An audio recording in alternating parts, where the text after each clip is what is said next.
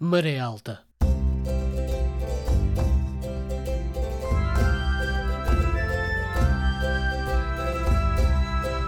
Na madrugada do dia 25 de abril, o movimento das Forças Armadas Portuguesas estabeleceu o controle da situação política em todo o país, proclama à nação o seu propósito de a libertar de um regime que a oprime há longos anos e de levar a cabo um programa de salvação do país e de restituição das liberdades cívicas de que vem sendo privado.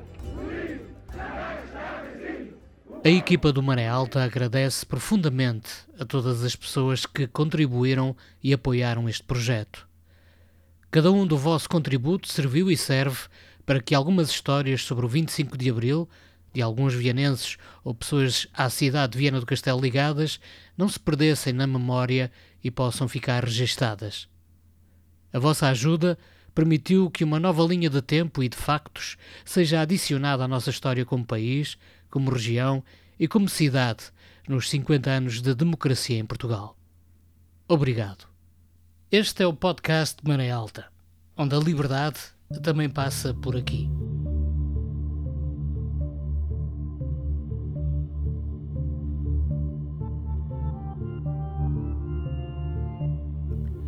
Eu sou Alexandre Martins e com a entrevista conduzida pela Maria José Braga, a música dos Chico Pires, iremos em busca de mais memórias de Abril. O nosso convidado de hoje chama-se Rui Afonso.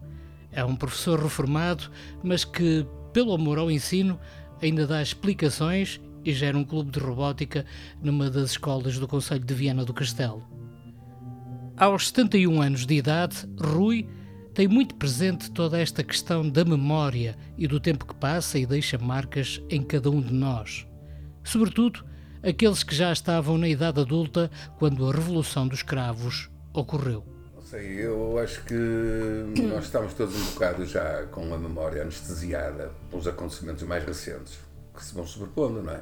é? E por outro lado, também acho que é uma preocupação de mexer muito no passado, porque entretanto, pessoas que na altura podiam ser inimigos figadais, entretanto acomodaram-se e convivem, pá, e para que é que vão agora estar a mexer nisso? Mas mesmo que a memória esteja anestesiada pelo suceder constante de um mundo que não para, Rui Afonso transporta-nos para uma Viana que existiu num dado momento do tempo. Algures pela Rua da Gramática e mesmo em frente à Capela das Almas, um certo Portugal existiu mesmo, por muitas dúvidas que se possa ter em relação à memória desses tempos. Segundo o recenseamento geral de 1970, Portugal tinha 8.868.267 pessoas. 4.530.147 eram mulheres. Homens eram 4.138.120. 61,9% eram pessoas com mais de 16 anos e menos de 65. 28,5% tinham menos de 15 anos e 9,6% tinham mais de 65 anos. De referir ainda que 11,3% das crianças entre os 10 e os 14 anos trabalhava. Lembras-te desse país, além das más ligações, da falta de estradas, Lembras-te de que mais deste país antes de 74 e do 25 de Abril? lembro-me um bocado que nós hoje não temos sequer, não temos sequer a noção, não é comparável sequer, não é? Porque as carências eh, das populações é assim, eu vivi na cidade e sempre, não é? Eh, tenho hoje, na altura não tinha, tenho hoje um bocado a consciência que era de uma família onde não se sentia grandes dificuldades. O meu avô paterno tinha uma drogaria em Viana, que ainda existe hoje ali frente à Igreja das Almas. Já é de outras pessoas, mas era, era do meu avô, depois passou para o meu pai. O outro meu avô tinha uma padaria ali na, na Rua da Gramática, uma ruína que vai também para ali acima. E portanto eu na altura não tinha consciência do, do que era, mas lembro-me que hum, na Rua da Padaria, do meu avô, onde eu passava muito tempo, e onde eram as traseiras da, da, da drogaria, brincávamos ali. E a ideia que eu tenho é que eu, eu era o único que andava calçado. todos os outros miúdos que brincávamos ali na rua, à bola, daqui, da com asas, escondido, não sei como é, tudo andava descalço. E a gente fica assim a pensar, e depois perguntou comigo a pensar, mas era mesmo assim, era mesmo assim. E eu lembro-me onde agora está a Chana, aquela loja de tanto a vestir, não é? Havia ali uns armazéns, que eram da do meu pai, e havia uma sucateira. Um sucateiro a seguir. A gente chamava-se Maria Sucateira, pronto. E que sistematicamente o, homem chegava bêbado, ao fim da tarde. De maneira que dia sim, dia não, Havia cenas de pancadaria. Ele bater na mulher, os filhos agarrados às pernas e eles agarrados às pernas da mãe. Quer dizer, era uma coisa tenebrosa. Depois, sei lá, outro aspecto, por exemplo, a polícia. Não é? Nós passámos por polícia e depois se fosse outra pessoa qualquer. Na altura, o simples facto de vermos um polícia a passar no fundo da rua parava tudo. Desaparecia as bombas, desaparecia os pisos, desaparecia tudo com medo de polícia. Aquilo que nós hoje podemos pensar que era um respeito à autoridade não era bem isso. Era mesmo medo. Medo da autoridade. Eh, nós tínhamos um bocado a noção de que a polícia existia para nos tramar. Não era para nos defender nem para tomar conta das coisas, era para nos tramar. Claro, eles não queriam que nós jogássemos à bola na rua. Mas agora as escolas têm, nos miúdos jogam a bola. Na altura não havia, outro, não havia outra solução. Só havia a rua para jogar a bola. Jogava-se a bola na, na, na, rua, não é? Mas eles não gostavam. Epá, a malta andava sempre nesta, nesta, nesta finta, não é? Sei lá, outra imagem que tenho, que hoje se vê muito reduzidamente, era as pessoas a pedir de porta em porta. De porta em porta. Eu lembro que na, na drogaria do, do meu avô, desde pequeno fui ensinado e eu, quando comecei a saber contar, ensinaram-me a trabalhar. E uma das coisas que para mim foi uma promoção foi no dia que o meu pai me disse: Vou-te ensinar a fazer o caixa. O que era fazer o caixa? Era contar o dinheiro que estava na caixa registradora, uns papéis que eram uns vanos de coisas que saíam para comprar qualquer coisa, e havia um papelinho que dizia esmolas. Porque o meu pai tinha por norma dar sempre quem vinha lá pedir, ele dava sempre. Então era dois tostões, 20 centavos, não é? Dois tostões, um tostão, 50 centavos, apontava-se aquilo para não dizer, não, não, depois o caixa bater certo, mas havia esse registro e havia todos os dias passavam desgraçaditos a pedir descalços, sem, sem roupa, pediam comida, pediam isto, quer dizer, são memórias que ficaram, que a gente vai, vai repescando, porque na altura tudo isso parecia normal. O que me faz mais estranheza hoje é eu perceber que só muito tarde é que tive consciência disso e realmente revisitar essas memórias e pensar isto era mesmo, isto era mesmo assim. As relações laborais não tem nada a ver com o que temos hoje. Nós hoje podemos queixar que as leis laborais que são ah, mas há. Não é? Naquela altura praticamente não havia. A relação laboral era nossa, fulano, arranja-me um empreguinho, arranja-me para fazer. O que é que sabes fazer? Ah, lá, lá. Pronto, dava-se um radanareco qualquer estava bem, estava, não estava bem, mete embora. O, o, os trabalhadores não tinham qualquer mecanismo de defesa. Temos que lembrar que já existia sindicatos antes do 25 de Abril, mas eram sindicatos controlados pelo Estado, pelo Estado patronal. Portanto, não era como se não existisse, como se não existisse nada.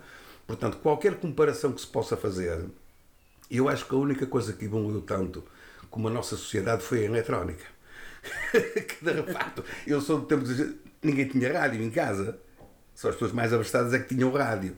Foi porque às vezes percebeu, ah, o meu pai devia ser rico, era rádio amador, portanto, para além do rádio da música, tinha um rádio que podia falar para, para fora, não é? Mas atenção, ele falava sobretudo à noite e se sentisse algum carro parar do outro lado da rua, nós morávamos numa casa que ainda hoje temos, ali por trás do, do shopping, na então Avenida Almirante Américo Tomás, era assim que se chamava a avenida, hoje é Humberto Delgado. Humberto, ah, Humberto Delgado. E a avenida de cima era Doutor Oliveira Salazar. Portanto, a nossa casa ficava entalada.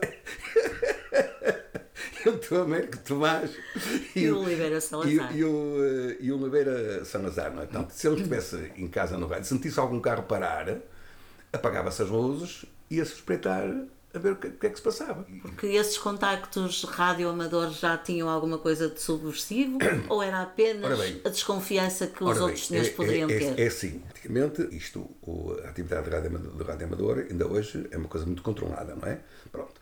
É preciso fazer exames, tirar licenças, estar registado na ANACOM, daqui, da lá. Pronto, isso já vem do, do passado. Mas havia uma Associação Nacional de Radioamadores que ainda hoje existe, que se chama Rede dos Emissores Portugueses, que na altura era controlada pela PIDE. Então, todos os radioamadores tinham que ser sócios. Nós temos um costume que é, quando fazemos um contacto com um país qualquer estrangeiro, para confirmar que fizemos esse contacto, trocámos um, uma espécie de um postal de, turístico, não é? É um postalzinho mesmo. Onde a gente tem, no dia tal, às tantas horas, falei com o fumadinho tal, na frequência tal, não. E esses postais circulavam através da rep. Então, todas essas comunicações eram controladas. Mas, para além disso, os centros de escuta do, do então Serviços Radioelétricos, que é, digamos, o antecessor da ANACOM de hoje, tinham centros de escuta onde estavam permanentemente a escutar o que é que os estavam a dizer no, no, no, no rádio. Não havia bebês para Não ninguém. havia possibilidade de Não. perguntar como Não. é que estão a, Não, porque- como está aí a festa pá. Claro, o radioamadorismo, por norma, a gente só pode falar de questões técnicas, não é? Mas, ainda que mais não seja, por, por essa razão, política é coisa que não se fala na, na rádio. A censura não estava só nas ondas dos radioamadores.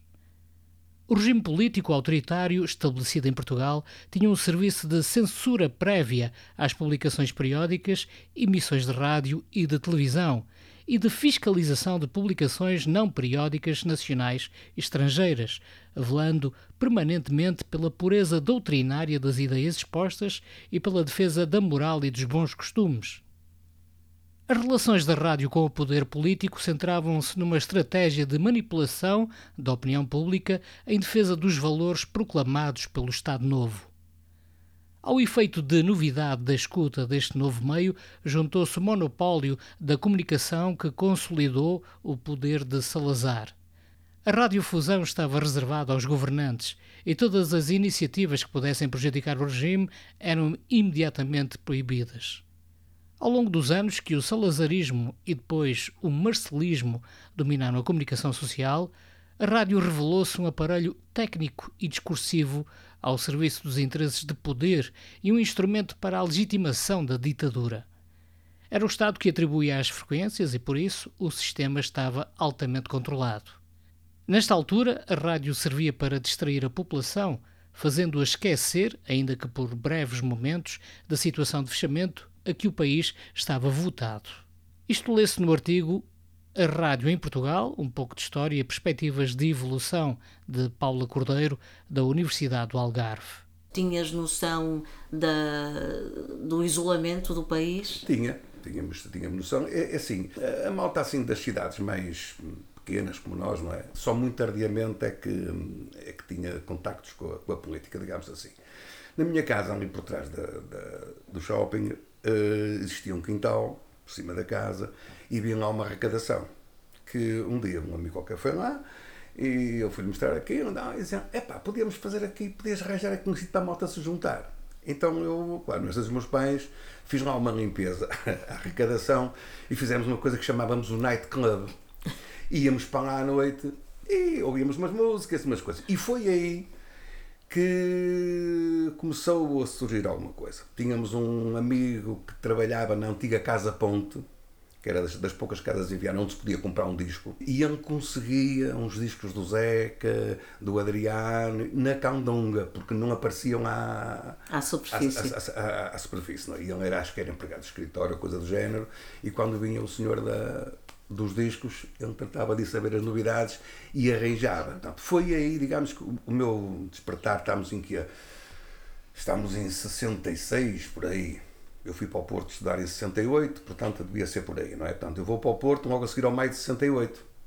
Portanto, é natural nos meios académicos que a gente começa a ter aquela ideia e a conviver Isso- mais. E houve ecos aqui, E- e do houve meio de ecos aqui, não é? 68. Houve- Claro, Sim. claro que houve, mas, mas, mas muito pouco. Quer dizer, Sim. eu estou convencido que a grande maioria da população nem sabe que isto existiu, porque isso não era, não era assunto de notícia na, na rádio, nem na, nem na televisão, nem coisa nenhuma, não é?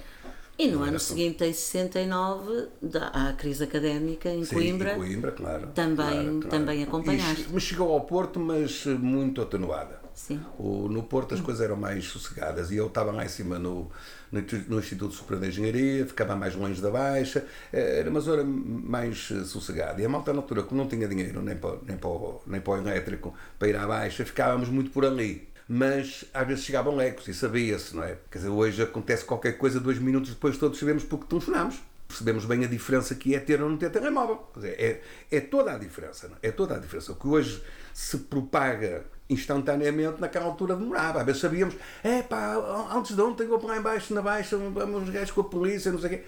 Eh, agora não, hoje era impensável, hoje o que acontecesse aqui acontecia no outro lado ao mesmo tempo. É? Mas, de facto, eh, já, já por aí se, se, notava, mas muito menos do que em Coimbra. Nós, só passado para aí uma semana, eu lembro de falar nisso, uh, tínhamos lá um grupo, às vezes nos juntávamos no café, não sei o quê, é pá, em Coimbra, não sei o quê, pá, ninguém disse nada, não sei como é que haviam dizer.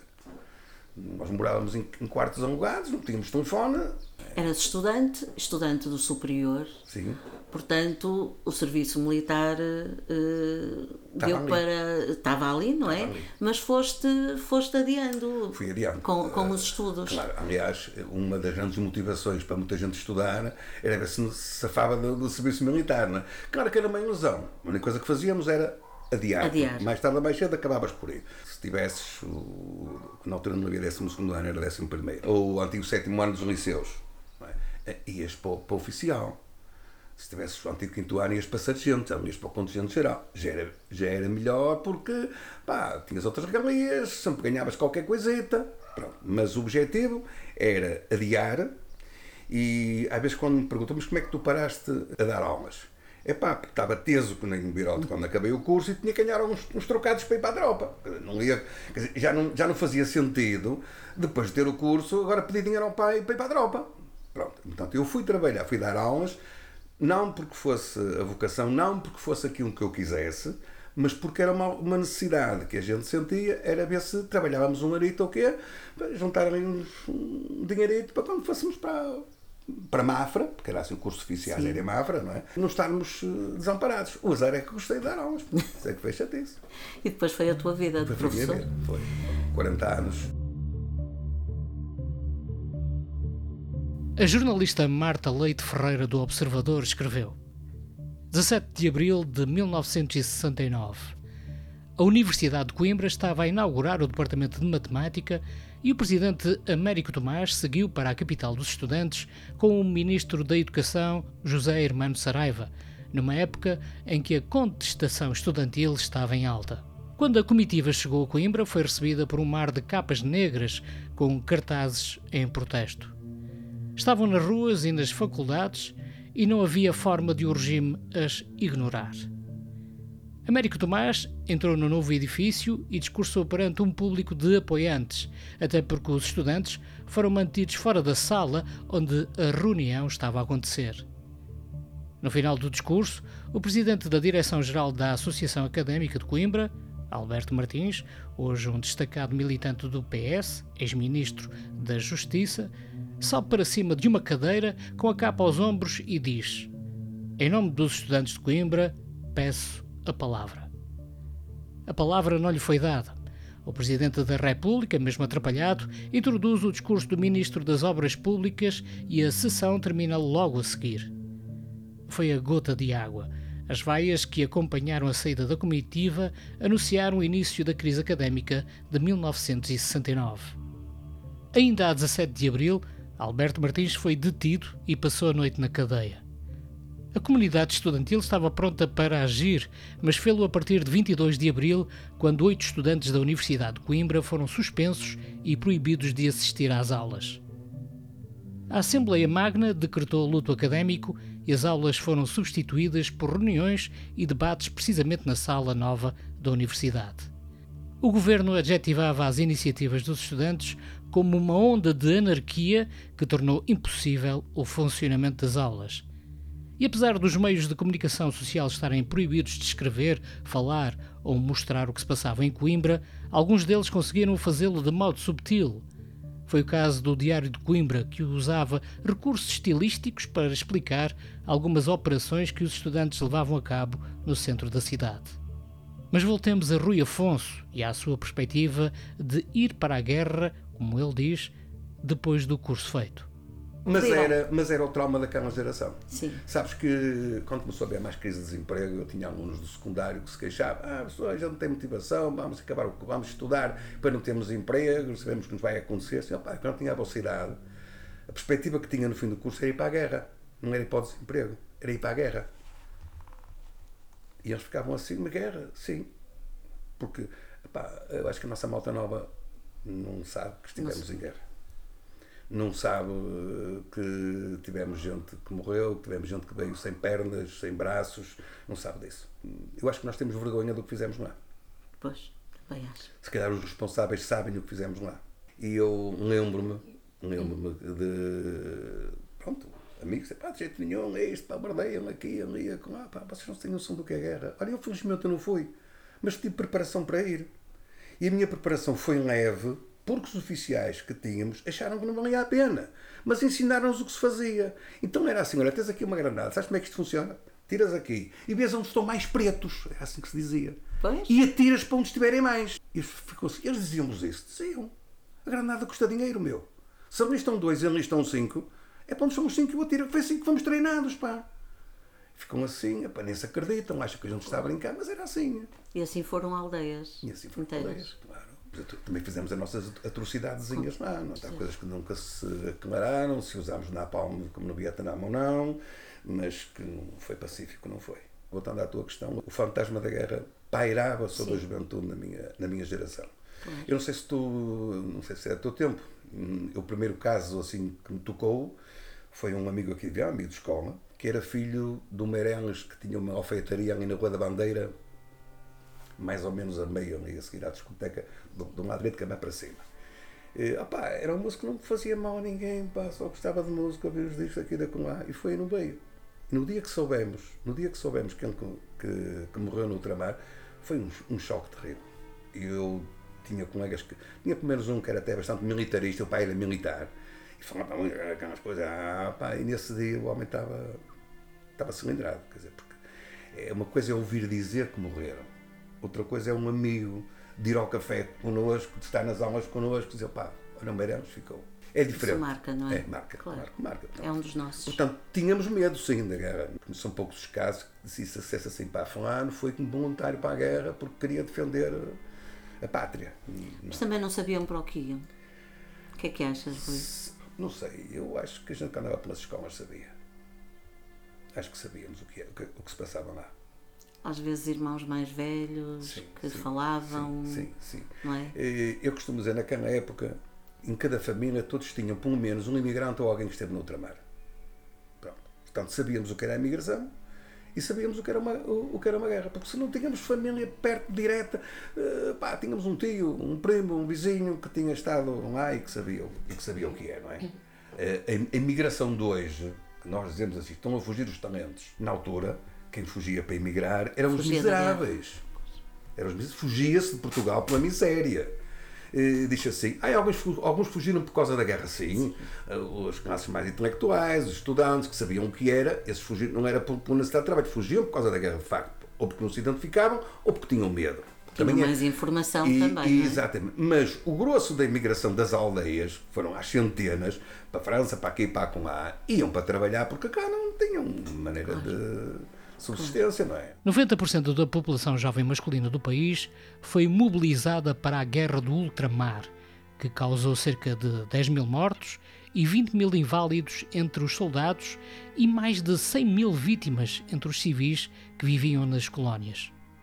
Os jovens portugueses eram obrigados a cumprir o serviço militar, que durava entre 2 a 4 anos, incluindo recruta e uma comissão de serviço de cerca de 2 anos numa colónia africana em guerra. Alguns deles não compareceram à inspeção ou tornaram-se refratários ou desertores, saindo clandestinamente do país a caminho do exílio. Segundo números oficiais divulgados em maio de 1974, teria havido, durante os 13 anos de guerra, entre cerca de 110 a 170 mil jovens faltosos ao serviço militar, refratários ou desertores. Por outro lado, as guerras coloniais provocaram ferimentos e deficiências físicas em cerca de 20 mil militares portugueses, dos quais 5.120 com um grau superior a 60%. Entre os africanos não existe contabilização, mas pode-se aventar a hipótese quase certa de que o número foi muito superior. Relativamente aos que foram psicologicamente afetados pela guerra, embora o número seja contestado, os psiquiatras Afonso de Albuquerque e Fanny Lopes contabilizaram 140 mil. Além disso, As guerras em Angola, na Guiné e Moçambique sorveram avultados meios financeiros, calculando-se que durante 13 anos uma média de 33% do orçamento do Estado tivesse sido canalizado para a defesa e que, nos anos 60, foram mesmo ultrapassados os 40%. Então, o que é que aconteceu ao serviço militar? O serviço militar foi catastrófico. Portanto, eu. Chegaste mesmo a ir. Cheguei mesmo a ir, claro. Portanto, eu estive dois anos na preparatória dos Arcos, 72, 73, 73, 74. Dá-se 25 de abril e eu sou incorporado no quarto turno de 74. Portanto, outubro de, de 74. Já foste depois do 25 Depois, de abril. Portanto, já foi tropa da peluda, como a gente chamava, não é? Portanto, aquilo- Era aquilo- levezinho. Era levezinho, levezinho. Eu tive um, eh, um alferes que era eh, alentejano. É o único tipo de que não era de Viana que eu me lembro do nome, que era o alferes lança. Assim, quando íamos lá para, para a tapada, onde tinha os chamados campos da traína, né, que a gente chamava os campos de, de tortura, a gente chegava lá e eles explicavam. Vamos só, isto é assim, para fazer assim, assim ah, vocês aqui fazem, só faz quem quer. Pronto. Havia sempre outra malucos que queriam fazer. Porque havia malta pá, de educação física, não sei, que gostava daquela coisa dos, dos exercícios. Os outros que não queriam não, não faziam. Eles diziam, não, vocês já não vão para a guerra. Então já não faz sentido. Estou a imaginar aquela cena tenebrosa da lagoa que havia em Mafra, que era um charco. Um charco, um pântano, onde a malta vinha lá pendurada num cabo uma rondana por ali abaixo, tipo um slide, e depois largava-se no meio da lama. E então a, a- preocupação era não molhar a arma, podias ficar chafurdado a lama até ao pescoço, tinhas que tentar não molhar a arma. É pá, aquilo, pronto, não fazia sentido. Para nós já não fazia sentido, mas para quem tinha que combater, fazia todo sentido, não é? Mas a vida de Portugal, ainda antes da Revolução de 1974, era feita de muitas regras e obrigações. Quem se casasse pela Igreja não podia divorciar-se.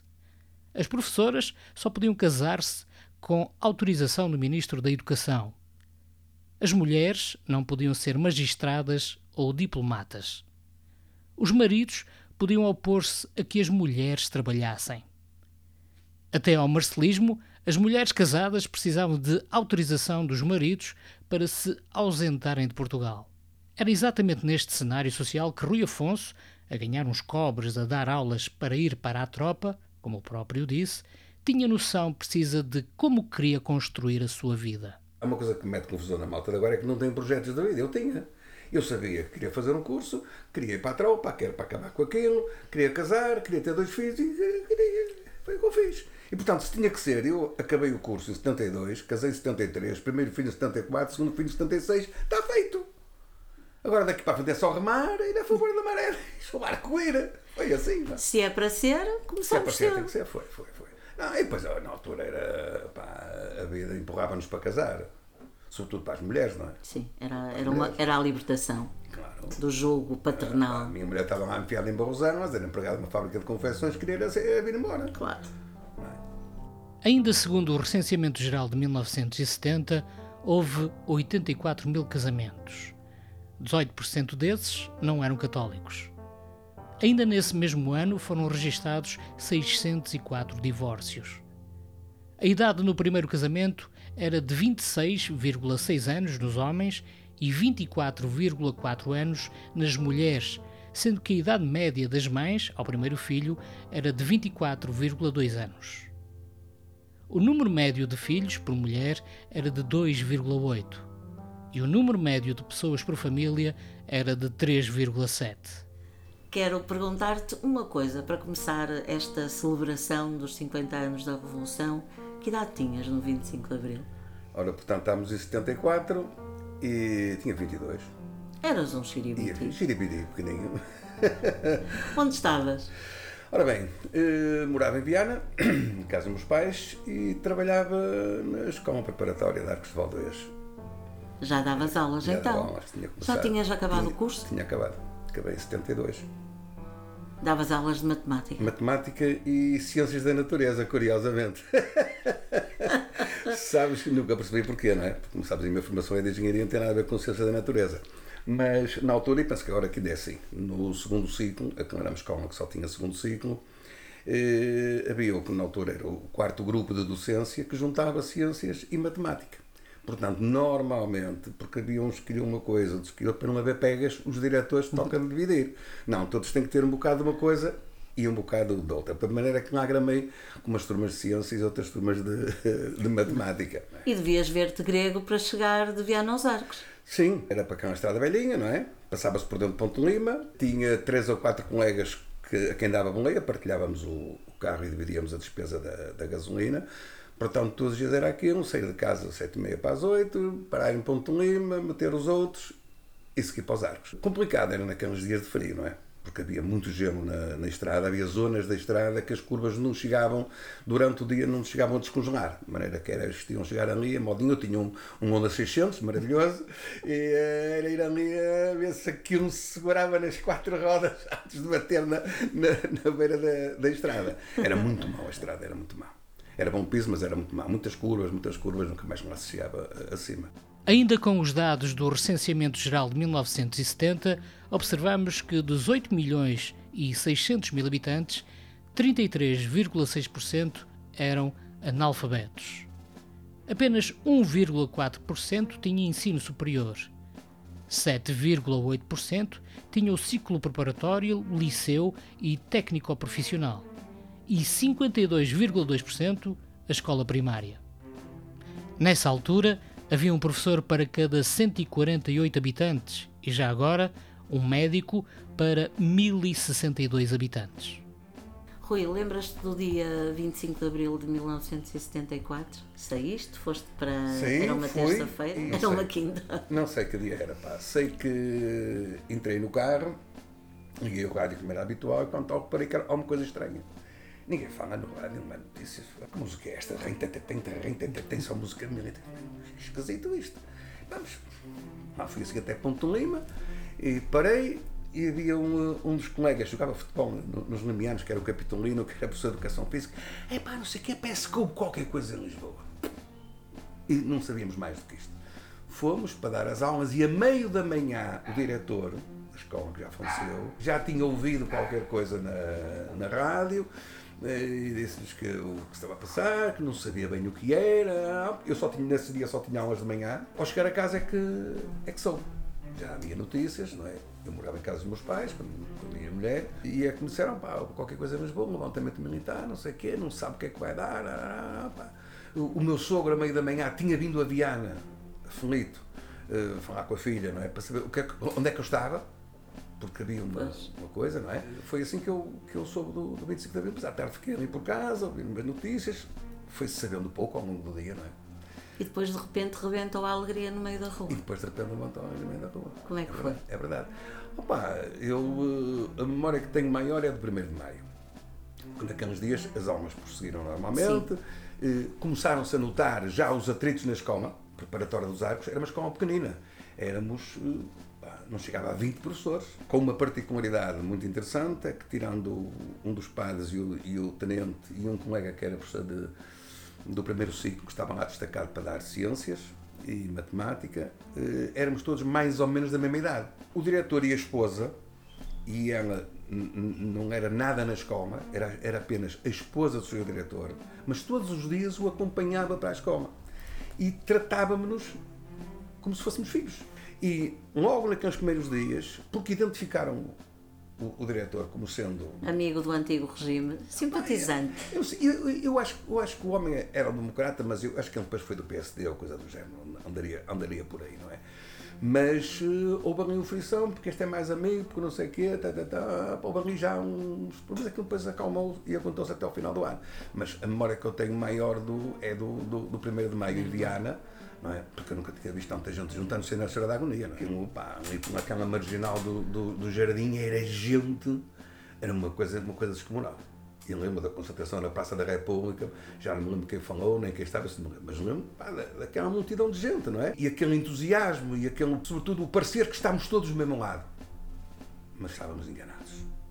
Não estávamos todos do mesmo lado. A união, afinal, não era assim. Não. Hoje eu tenho uma perspectiva, aliás, disse isso muitas vezes, inclusive às próprias lutas dos professores. Como sabes, fui dirigente sindical há muitos anos e eu digo assim: é fácil pôr as pessoas a lutar contra.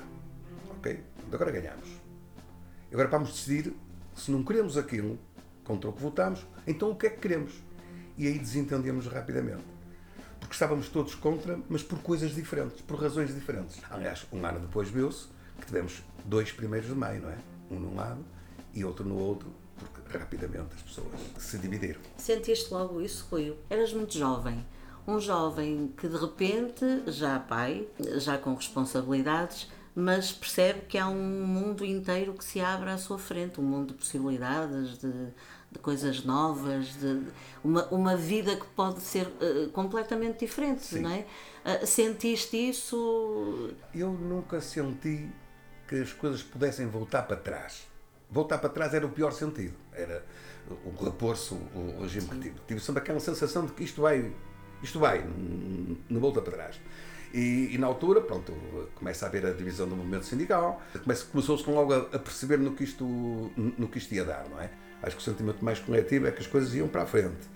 Uh, com mais cacetada, com menos cacetada, com mais manifestação, com mais de um lado, que iam para a frente.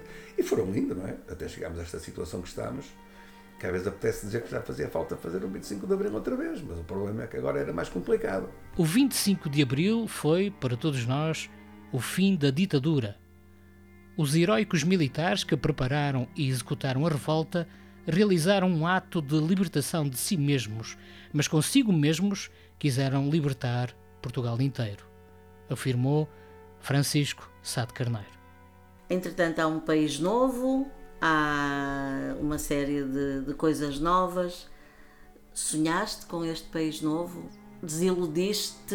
Achas que o caminho foi, uh, foi o previsível? Desiludi-me, sim. Desiludiste? Sim, sim. Porquê? A dada altura, pá, e sobretudo depois da aprovação da, da primeira Constituição, eu uh, cheguei mesmo a acreditar que íamos ter um, um país socialista. Burrice minha, com certeza. Ou ingenuidade, se calhar ingenuidade.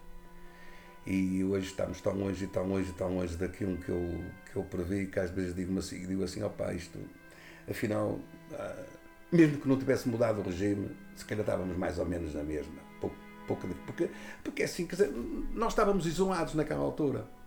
Mas isso não ia poder uh, continuar por muito tempo. Nós, a bem ou a mal, íamos a reboque do que se passasse na Europa, porque tínhamos muitos imigrantes. Já na altura, hoje não sei quantos são, mas já na altura eram muitos milhares de portugueses que estavam em França, na Suíça, na Inglaterra, aqui e lá. Portanto, eles traziam informação. Não era possível. Coisa manter não, a ditadura manter, muito não, mais não, tempo? Não ia ser possível. Eu acho que não. Eu acho que, eu acho, eu acho que, que não ia ser possível, não é?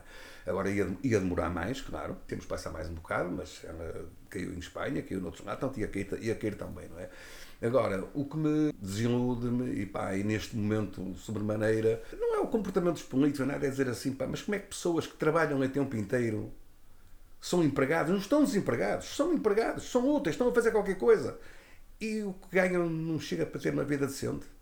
Quer dizer, 50 anos depois não conseguimos, pelo menos. Eu, pá, se é pobre, é pobre, tem, não tem emprego, está desempregado, temos que o ajudar. Mas agora, o indivíduo que trabalha, Quer dizer, é útil socialmente, tem um carimbo, é pedreiro, é eletricista, é isto ou aquilo, e o que ganha ao fim do mês, quer dizer, fica tudo no, no, no, no caminho. Dizer, nós hoje temos os milhares de portugueses que nascem, vivem e morrem para trabalhar. O único prazer que têm é o Benfica. Ou Porto, se forem do Porto, quer dizer, quer dizer, quantas pessoas há que não têm férias nunca? Nunca souberam o que é isso de ir de férias? Eu não vou dizer que seja uma coisa fundamental, pá, mas Quer dizer, é o mínimo. Epá, as pessoas não terem dinheiro para comprar roupa, irem ao supermercado e comprarem uh, pernas de frango e dizer que é para o cão. Isso é que de facto me, me, me desilude e ter a consciência que se podia ter feito mais, podia ter ido mais e mais longe e melhor e perceber que neste momento estamos numa teia de tal, tal maneira complicada, a informação está de tal maneira formatada, é tanta gente a massacrar o mesmo. Eu, aos meus amigos, costumo dizer assim: opa, eu tenho uma norma, que é, se ouvir a mesma frase três vezes seguidas em três telejornais, digo logo, estão-me a querer enganar. O que é que eles me querem, de que é que eles me querem convencer? Eu acho que nos próximos anos não vai ser possível melhorar muito socialmente. Eh, e receio que tenhamos primeiro que perder, para depois perceber que perdemos e voltar a lutar para, para, para conseguir. É um bocado isto que está a parecer que vai acontecer. Vasco, nós seremos a muralha de aço Força, força, companheiro Vasco, nós seremos a muralha de aço. Há quem queira fazer marcha atrás, há quem queira meter o travão. Mas o povo acelera e faz do dia a dia o caminho da revolução. Povo acelera acelera e faz no dia a dia o caminho da revolução. Força, força, companheiro Vasco, nós seremos a muralha. Qual foi a, a figura que mais te marcou nestes 50 anos do nosso país? Opa, Escolha um nome. Vasco Gonçalves, contra tudo e contra todos, por muito que me digam, continuo a achar que era um homem honesto e que queria levar a revolução para a frente.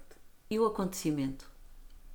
Opa, o acontecimento depois de 25 de Abril, não sei. Acho que não há mais nada que valha a pena, a não ser a Senhora da Agonia todos os anos.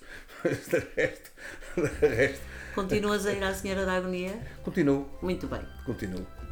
E a música? A música, o que ouves agora, Rui? Ou- Não ouves só o Zeca? Ouço essencialmente o que eu ouvia até meados da década de 80. Daí para a frente não ouço mais nada. Quase a chegar ao meio século da Revolução dos Cravos, muito ainda haverá a dizer e a falar. Rui Afonso continuará a ouvir a sua música e a refletir sobre um país que um dia chegou a sonhar. Este foi mais um episódio do podcast Maré Alta. Entrevista de Maria José Braga, apresentação e edição de Alexandre Martins e a música original de Chico Pires. Até ao próximo episódio.